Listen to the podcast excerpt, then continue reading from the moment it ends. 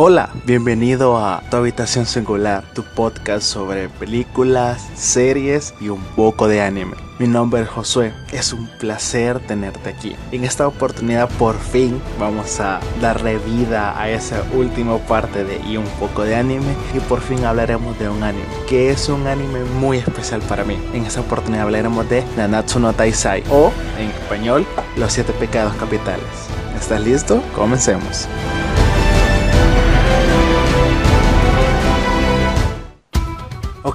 Tengo que ser muy honesto. No era muy fanático del anime. Realmente tenía esa idea tonta de son monos chinos y pensaba que todos los animes eran iguales, que los solo habían animes románticos y animes con gemidos extraños y todo ese montón de anime que sí existe, pero no es la gran mayoría. En mi vida solo había tenido la oportunidad de ver lo que era Dragon Ball. Fuera Dragon Ball, Dragon Ball Z, Dragon Ball, eh, todas las derivaciones de Dragon Ball GT, Dragon Ball Kai, etc. De eso sí sé un montón. Y justamente por eso jamás creo que nunca voy a hacer un podcast hablando de Dragon Ball, porque creo que es algo muy de mi infancia y honestamente hay muchas cosas que me molestan ahora que veo de Dragon Ball, pero no me enreden eso. Y jamás había disfrutado del anime, jamás. Me intenté ver muchos animes, me intenté ver Inuyasha, jamás lo intenté. Me intenté ver Massinger Z, me intenté ver muchos Evangelion, me intenté ver muchos más animes y con ninguno pude conectar, jamás. Hasta que llegó el día, glorioso día, que no tenía nada que ver en Netflix encontré esto. Encontré a Nanatsu no Taisai. Encontré a los siete pecados capitales. Un anime que me voló la cabeza. Y estoy tan consciente que ahora en 2020 hay tantas quejas por este anime y a mí me importa un carajo. Para mí este es un perfecto anime. Tiene todo lo que a mí como un fanático de el cine, las películas, los personajes, alguien que ama la construcción de personajes, que le encanta que haya emociones, que haya pelea, que haya desarrollo de personajes, lo tiene. Me honra poder haber dicho que disfruté este anime, que me acabé las tres temporadas que están en Netflix, que realmente si no me equivoco es una temporada, tres ovas y una temporada más y que cada tras semana seguí la temporada número 3 obviamente no estaba en Netflix, sino la buscaba por internet. Y estoy tan ansioso de que esta nueva temporada llegue a Netflix, ya que probablemente llegue esta, este mismo mes. Pero quiero seguir ahondando un poco de por qué esta serie me marcó tanto. Tienen que saber algo de mí. Yo tengo una debilidad por aquellas películas, series o lo que sea que envuelvan en algo referente a un personaje que tiene que superar su pasado. Esa es mi debilidad en el mundo de la del entretenimiento. Lo siento, es mi debilidad. El hecho que una persona tenga que superar su pasado, un pasado marcado por ser un desgraciado o ser un mal, una mala persona o fingir ser una mala persona que cometió malas acciones o que trata de mejorar lo que antes fue. Esa es mi debilidad. Lo siento, no puedo contra eso. Por eso hay películas que quizás a muchas personas les podrían parecer o series cosas así que les podría parecer que es un asco o que no tienen sentido, pero a mí me encantan completamente. Y eso es Nanatsu no Taisai. Nanatsu no Taisai son personajes que quieren escapar de su pasado. Porque ninguna persona en Nanatsu no Taisai de los personajes principales puede estar orgulloso de su pasado. Ninguno, ninguno. Los siete pecados capitales. Meliodas, Diana, King, Gouter, Merlin, Escanor, Van, ninguno de estas personas puede estar orgulloso de lo que eran antes, pero justamente por eso se llama pecadores. Estoy consciente que realmente los pecados que le son asignados a cada uno no son totalmente buenos, pero centrémonos un poquito que esta introducción es siendo un poco larga, pero es necesario. La primera vez que vi Natsu no Taisai su primer capítulo, no lo voy a negar. Y creo que muchas personas que hayan visto Nanatsu no Taisai estarán totalmente de acuerdo conmigo. Lo primero que me llamó a mí la atención de Nanatsu no Taisai fue precisamente Elizabeth. Lo siento, es un anime y me llamó demasiado la atención que está muy bonita. Lo, lo siento. Pero conforme fue pasando el capítulo vi devastación de comedia, que mucha gente lo toma como que eres un pervertido si te divierte ver Nanatsu no Taisai, o eres un pervertido si te encanta Meliodas como personaje. No es así, es humor. Por favor, no lleven todo al extremo, ni lo satanicen, ni lo, nada de esas cosas. Y en el momento que él se presenta como el dragón de la ira, el capitán de los siete pecados y lanza ese contraataque, me encantó, me enganchó el desarrollo que tuvo todo en un capítulo. Pero centrémonos en la historia. Nanatsu no Taisai nos lleva al mundo de Britannia, que es una ciudad llena de personajes que ocupan ya tengan fuerza física o poderes mágicos. A los guardianes de Britania se les conoce como los caballeros sacros. Los caballeros sacros no tienen que ser solo hombres, pueden ser tanto hombres o mujeres que luchan para proteger el reino. Es un reino que ha vivido por muchas cosas y se divide por varios clanes. Están el clan de los humanos, están las hadas, los gigantes,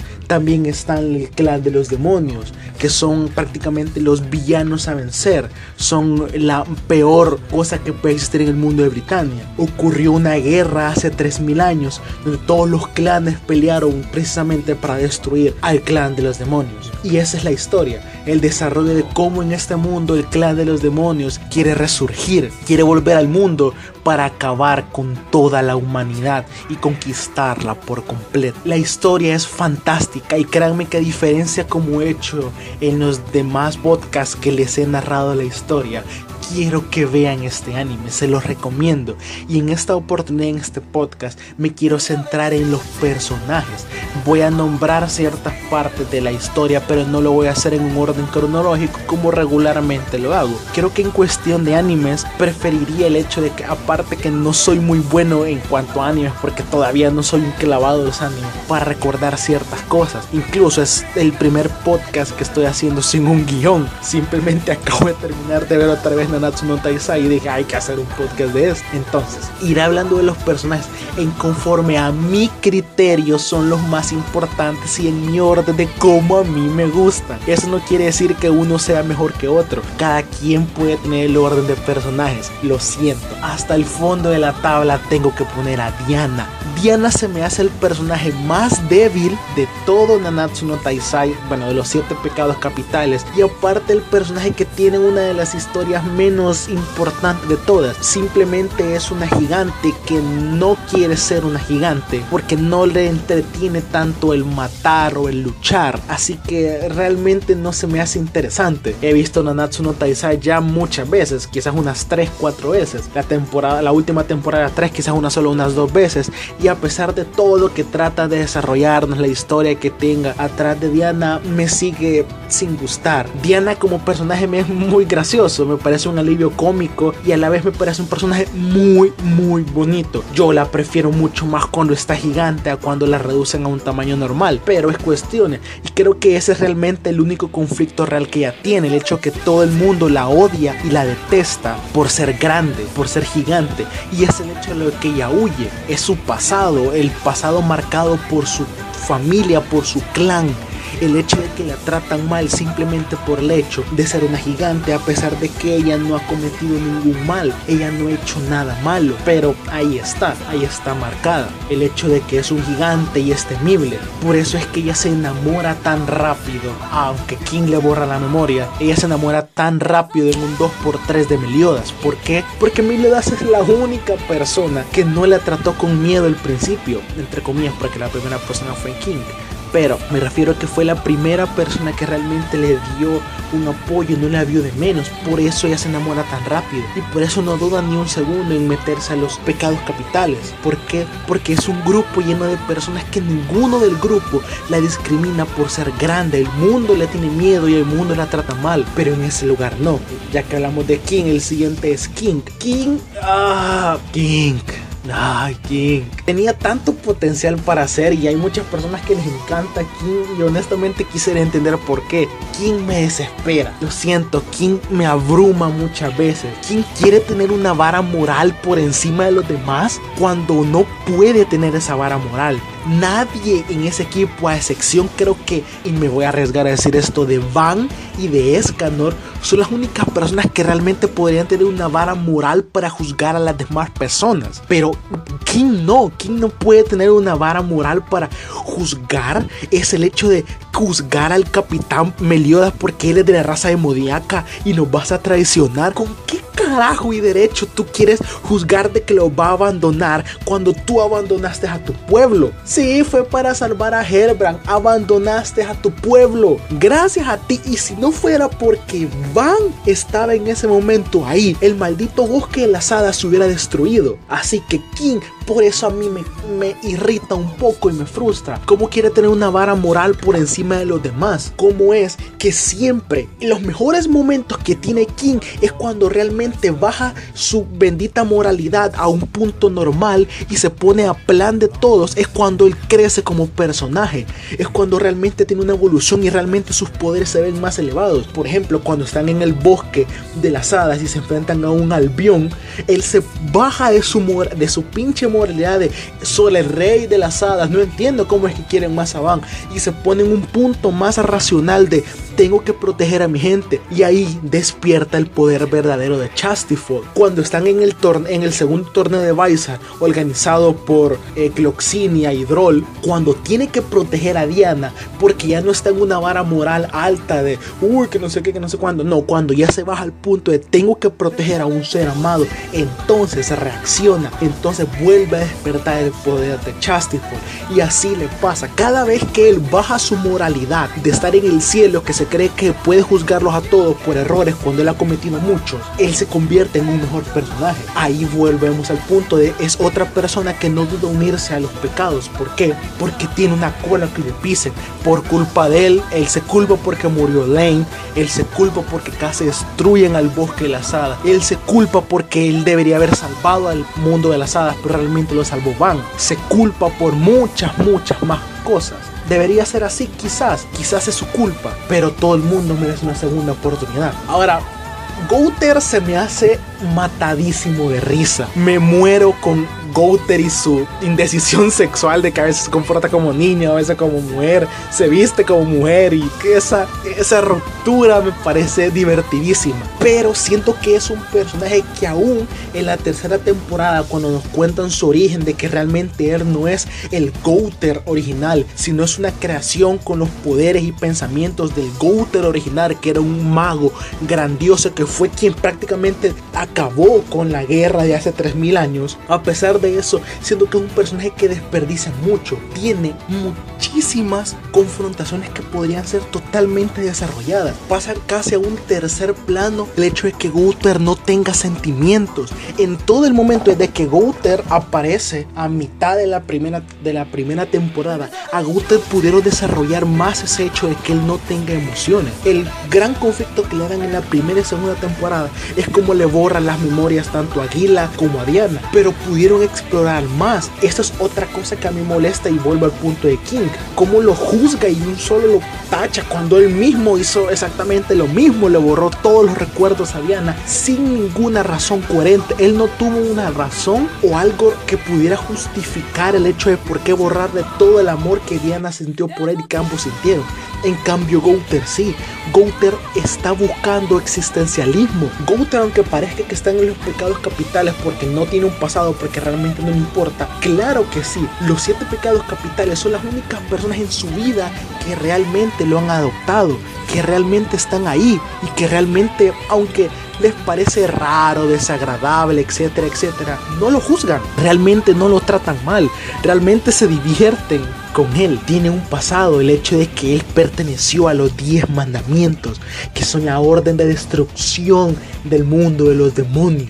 Siguiente, Merlín. Merlín me encanta como personaje estratégico y como poder, ya que aún no se nombran muchas cosas de ella y quisiera saber más de Merlín. Le digo, no soy un extremadamente fanático del anime que se fue y se ha leído el manga. No he leído ni un manga en mi vida.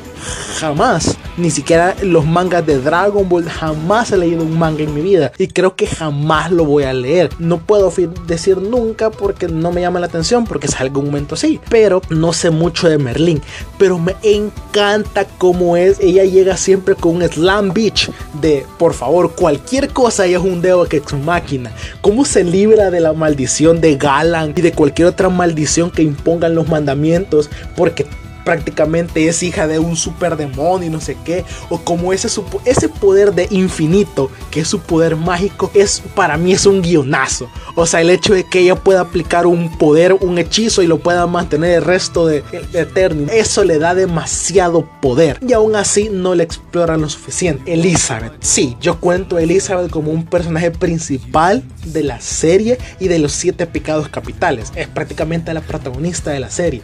Elizabeth es realmente una diosa. Es la hija de la diosa. Esas son cositas que aún no me quedan claras. Es una de las hijas, si no me equivoco, es la hija más poderosa de la diosa suprema. Y por favor, lo siento, me van a llamar otaku pervertido. Me encanta Elizabeth. Creo que la única persona crush animado que podría llegar a tocar rivalizar con Elizabeth de Azula. Son dos polos opuestos, pero me encanta Elizabeth. Muchos la nombran como con una niña súper llorona y que nunca hace nada. Pero es que su propósito no es para nadie más que no sea Meliodas. No hay nadie más para ella que Meliodas. Es su es su fuerza, es su poder, es su vitalidad, es lo que le da razón de ser a Meliodas para continuar. Siento que muchos se centran en la maldición que tiene Meliodas, que ya la voy a hablar un poco más adelante. Pero también la maldición que tiene Elizabeth está súper heavy, porque Elizabeth está condenada a que cuando recupere sus recuerdos, cuando ella vuelva a recordar que es una diosa que pertenece al clan de las diosas, está destinada a morir. Y no muere así como que, ay, muero de un paro cardíaco. Dude, no, ella muere todo el tiempo, siempre muere por mucho dolor, destripada con la, eh, por piedras la mata Fraudy eh, eh, o muere de muchas maneras. Estamos hablando que durante 3000 años Elizabeth viene muriendo y muriendo. Si bien en algunas ocasiones es cierto de que Elizabeth nunca recuerda su memoria y llegó a morir de vejez junto a pero aún así está destinada a morir. Eso está súper heavy, porque eso significa el hecho de estoy destinada a morir, no importa lo que haga, no importa la vida que vida, no importa lo que haga, siempre estoy dispuesta a morir. Y Elizabeth como personaje cumple su papel. Ella no está ahí para salvar el mundo, ella no está ahí para ser el arma de la serie, ella no está ahí para hacer otra cosa que el motor de Meliodas. Es su papel y como papel de Meliodas está perfecto porque, porque hay una historia. Cuando nos cuentan la historia de Meliodas y de Elizabeth, que es una historia de cómo se enamoraron, cómo realmente es que dos personas de polos opuestos, de mundos diferentes, tenían cosas en común y se enamoraron. La evolución que tiene esta relación a mí me parece, a mí me parece muy homogénea, me parece muy real, muy constructiva poco a poco. Sé que Meliodas desde el primerísimo capítulo le tira la onda y todo y se ve muy insistente el hecho que a Meliodas de entrada le gusta. Pero poco a poco se va desarrollando una gran emoción, una gran empatía de ambos ya que hablemos de Meliodas, adentrémonos a hablar del protagonista de la serie, que para mí es un buen protagonista, pero hay dos personajes en la serie que lo sobrepasan por kilómetros. Hay dos personajes en la serie que son los dos últimos de los que vamos a hablar, de que lo sobrepasan por mil al protagonista. Pero hay que hablar del protagonista. Meliodas se me hace grandísimo personaje, se me hace una joya de personaje vi muchos videos de personas que criticaban a Meliodas, etcétera, y está bien, cada persona tiene su gusto, no hay ningún problema. Pero a mí me parece un excelente protagonista. El hecho de que él es el claro ejemplo de maldita sea escapar de mi pasado. El tipo es el hijo del rey del demonio, del, rey demonio, de los demonios. O sea, el tipo estaba destinado a ser el, el heredero de toda la maldita maldad en el mundo. El tipo estaba destinado a acabar con el mundo, a gobernar en oscuridad, maldad y muerte. El tipo estaba condenado a eso y el tipo lo disfrutaba. Realmente él disfrutaba matar, torturar, destruir a las diosas, ser el rey de que el mundo, todo el mundo decía que él podía fácilmente destruir y quitarle el trono al rey de los demonios. Probablemente sí podía hacerlo. Ahora mi duda siempre llegó en, siempre me llegó esta duda porque hasta el momento no lo han revelado, por menos en la serie, digo quizás en en el manga sí, no lo sé, pero el hecho de qué hizo Elizabeth porque muchos, y escuchaba a tantas personas, ah, como Elizabeth está bien buena, obvio, todos dejaríamos a Rey Demonio por ella. Sí, sí. Pero, ¿qué hizo Elizabeth por Meliodas? Porque si ven todos los flashbacks y cómo todos los demonios, los 10 mandamientos se refieren a Meliodas, todos hablan de cómo él disfrutaba ser el hijo del rey de los demonios, cómo él disfrutaba ser un temor para las diosas, cómo ser esa maldito perversión total, él lo disfrutaba. ¿Qué hizo Elisa para que Meliodas cambiara? ¿Qué hizo Elizabeth? ¿Qué tanto peso puede tener una persona para hacerte cambiar? Hacerte cambiar y convertirte en una mejor persona. Porque Meliodas se convierte en un mejor ser humano. Es cierto, sé que al final de la tercera temporada el tipo vuelve a caer en ese mundo. Pero es de ver las dos varas o las dos caras de la moneda. Antes Meliodas era el peor, la peor maldad que existía porque era su motivación de ser, era lo único para lo que prácticamente le habían dicho que podía ser, que solo podía ser el hijo del rey demonio y que debía acabar con el mundo existente. Pero en la tercera temporada él ya no se convierte o ya no se quiere convertir en el rey demonio para gobernar el mundo, lo quiere hacer porque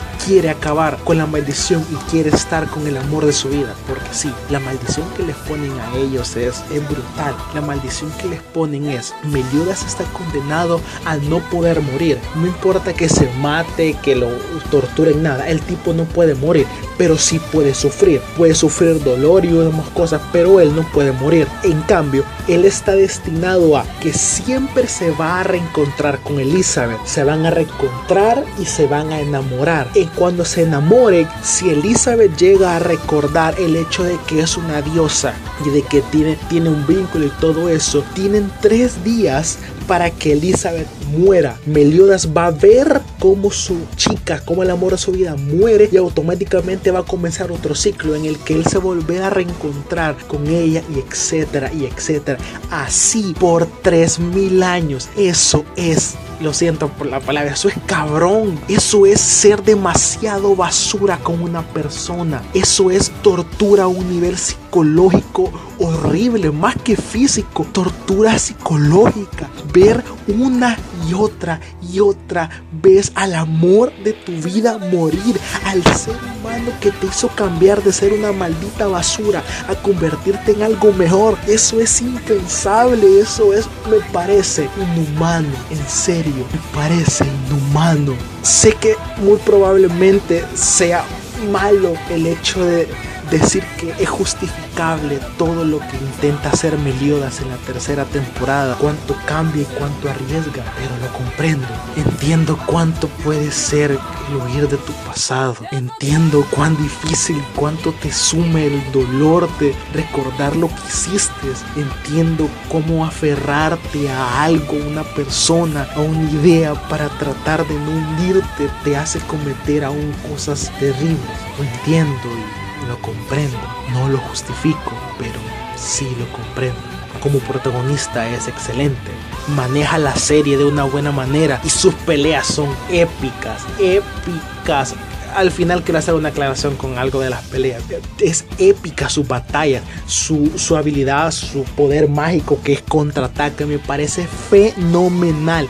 Me parece que en un mundo donde todo el mundo puede tener un poder excepcional y un poder bestial de poderes de hasta 100.000 unidades de poder con poderes mágicos magníficos que alguien pueda hacer un contraataque y pueda devolverte tu ataque con el doble de fuerza con cualquier cosa que tenga en su mano, inclusive una cuchara, me hace fantástico. Bang. Bang me encanta, es mi segundo personaje favorito. No puedo meter a Slater. Sí, a Slater me encanta como personaje, pero es un gusto que no lo entiendo. Pero volvamos al punto. Bang me es perfecto como un protagonista. Si ese tipo sería, fuera el protagonista de Nanatsu no Taisai, estoy seguro que nadie se quejara El tipo es fantástico. El tipo realmente ha tenido una vida de porquería. No lo querían sus padres, lo maltrataban, lo golpeaban. Y aquí vuelve el punto de que algunos de los pecados, sus pecados no le quedan. Van es el zorro de la avaricia, pero de avaricioso no tiene nada, no tiene ni una pizca de avaricioso. El tipo es un alma pura, por más que el tipo se quiera pintar como una bestia malvada y que todo lo que él hace está mal. El tipo es amor, el tipo es amor, es una alma muy pura. Vuelvo al punto de Meliodas de, ah, entiendo todo lo que Van hace por querer revivir a Elaine, revivir un amor que lo hizo sentir mejor. Por eso es que siento que Van y Meliodas pueden ser tan buenos amigos. Ambos entienden el hecho de hacerlo todo por el amor de tu vida y los entiendo ambos.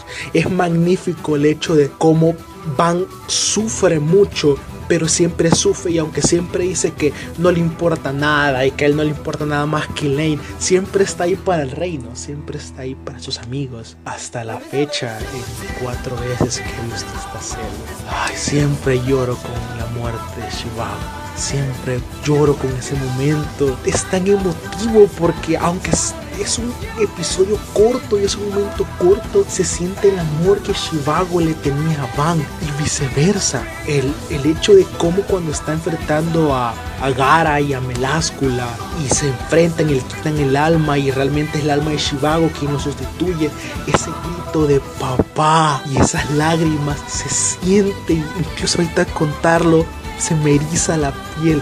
Esto es un anime, esto es un, esto es un contexto audiovisual, esto es lo que te tiene que generar una película, una serie, un anime, lo que sea. El hecho que tu cuerpo se estremezca, de que te genere piel de, de gallina, que sudes al verla, que sientas la tensión, que cuando sientes que muere un personaje, le pongas pausa a lo que estás viendo, tomas unos cuantos segundos para reflexionar porque hasta a ti te duele eso es entretenimiento puro y de verdad. Eso es Van.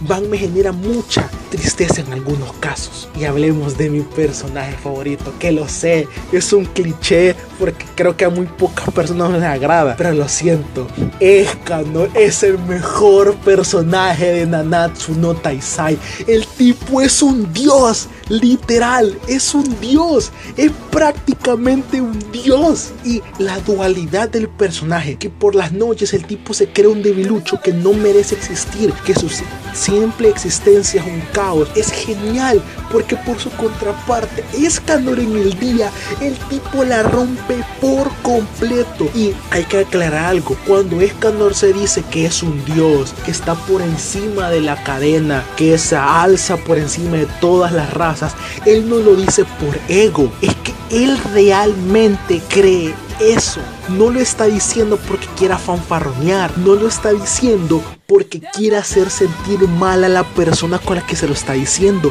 Es porque Escanor realmente siente que está por encima de todas las razas. No lo dice por menosprecio, lo dice como, mira, yo estoy te estoy contando, yo estoy por encima de todas las razas. El tipo no es orgullo, pero un orgullo de menospreciar a otro. Es que realmente el tipo está súper seguro de lo que es y siempre lo demuestra. Su primera escena partiéndole la madre a Gara es impresionante y su combate con esta rosa es mi combate favorito de todo Nanatsu no Taisai. Esas palabras de ¿por qué sentiría odio por alguien que es mucho más débil que yo? ¡Por favor! Eso es épico, es épico como un personaje con tanto poder y que realmente aparece poco Escanor como adulto, como la forma completa es magnífico, su pasado es tan genial, cómo lo marginaban y rodeaban por ser más poderoso. Él tiene una maldición, él es un simple humano con un poder descomunal de todos los ahí. Él es el único humano realmente que tiene algo que él no pidió. Van buscaba la fuente de la vida eterna, él fue, la buscó y la encontró. En cambio, Escanor jamás pidió ser así, jamás pidió ser, ser una bestia completa el poder de Escanor conforme el sol se va poniendo, se vuelve más poderoso hasta que se convierta en The One, se convierte en el único, algo completamente inhumano. Su pelea con Meliodas es fantástica. Sí, me he escuchado todas las personas que se creen críticos, que pueden desprestigiar algo que fue épico para alguien que disfruta el anime, simplemente porque su animación estaba mal. A mí me importó un bledo la animación, a este es el punto que quiero llegar. No me importa que Meliodas tenga pecho inflado en la tercera temporada, lo disfruté, disfruté completamente el hecho de una historia bien contada, porque deberíamos empezar a centrarnos un poco menos en lo técnico y más en las historias, porque cuando algo es tan técnico y tiene tanto detalle, tanta eh, pomposidad y se pierde la historia, es un asco. Nanatsu no Taisai tiene una genial historia. A, la basura su pobre animación en la última temporada. ¿Qué importa si la historia que nos contaron fue genial? La historia que nos desarrollaron fue magnífica. Disfruté la pelea de Escanor con Meliodas transformándose en The One. Mi única queja me hubiera encantado que durara más, que durara, que fuera una batalla que durara un capítulo más. Y esto es Nanatsu no Taisai. Si se fijan, es cierto, hice muchos spoilers y no lo quise anunciar al principio, lo siento. Pero esto es Nanatsu no Taisai. Es una historia bien contada, es una historia que desarrolla sus personajes. Es que todos los siete pecados capitales que aparecen en la temporada 1, ninguno es igual en la temporada 3. Han vivido tantas cosas que evolucionan, que crecen, y que todos, cada uno de ellos, todos con el pasar del tiempo, Merlin, Diana, King, Escanor, Van, Meliodas, Goten, todos saldaron su pecado, expugnaron su pecado. Y ahora solo me queda esperar a la cuarta temporada y poder culminar esta serie. Obviamente voy a hacer un podcast solo específico de la cuarta temporada. Esto es Nanatsu no Taisai. Una historia que para un tipo que jamás le gustó el anime me hizo entrar en un mundo del anime porque sí, ahora consumo un poco más de anime. Todo es gracias a esta magnífica serie. Solo tengo que decir, Escanor, gracias por tanto. Meliodas, gracias por identificarme tanto contigo y tu pasado doloroso. Van, gracias por enseñarme que hay que hacer todo por la persona que se ama. Elisa, gracias por enseñarme que se puede ser la fuerza de alguien sin ni siquiera ser poderoso. Merlín, gracias por demostrarme que un poco de conocimiento y con mucho esfuerzo se puede llegar a ser algo temible de conocimiento y no tanto de músculo. Gunther, gracias por demostrarme que al perder mis emociones puedo lastimar a mis personas. King, gracias por enseñarme que no debo tener una vara moral por encima de los demás. Y Diana, gracias por estar ahí, no me enseñaste nada. Esto es Nanatsu no Taisai, uno de mis animes favoritos de toda la vida. Y es así como llegamos al final del capítulo de esta semana. No sé realmente si este capítulo abarca un poco más de los 30 minutos que iba a decir, pero tengo que dejar algo muy en claro, algo que se me escapó decir. La música, la música que están escuchando de fondo ahorita. Me voy a casar con esta música de fondo. Tengo que hacerlo. Esta música de Perfect Time es ah, una joya, man. Espero que les haya gustado el podcast de semana. Si es así, pues comparte este podcast con tus amigos, con tu familia, con quien sea. Cualquier persona que creas que le guste el anime, las películas, la serie. Sería un placer tenerlos aquí en nuestra habitación singular. Puedes seguirnos aquí en Spotify, puedes suscribirte a nuestro canal de YouTube, Una Habitación Singular, donde estamos resubiendo estos podcasts. Puedes seguirnos también en nuestra cuenta de Instagram, arroba una habitación guion bajo singular, donde anunciamos los capítulos que tendremos cada semana. Y también damos pequeños pequeños datos curiosos de las películas y las series. Nos vemos cada martes y jueves. Fue un placer tenerte aquí y nos vemos a la próxima. Bye.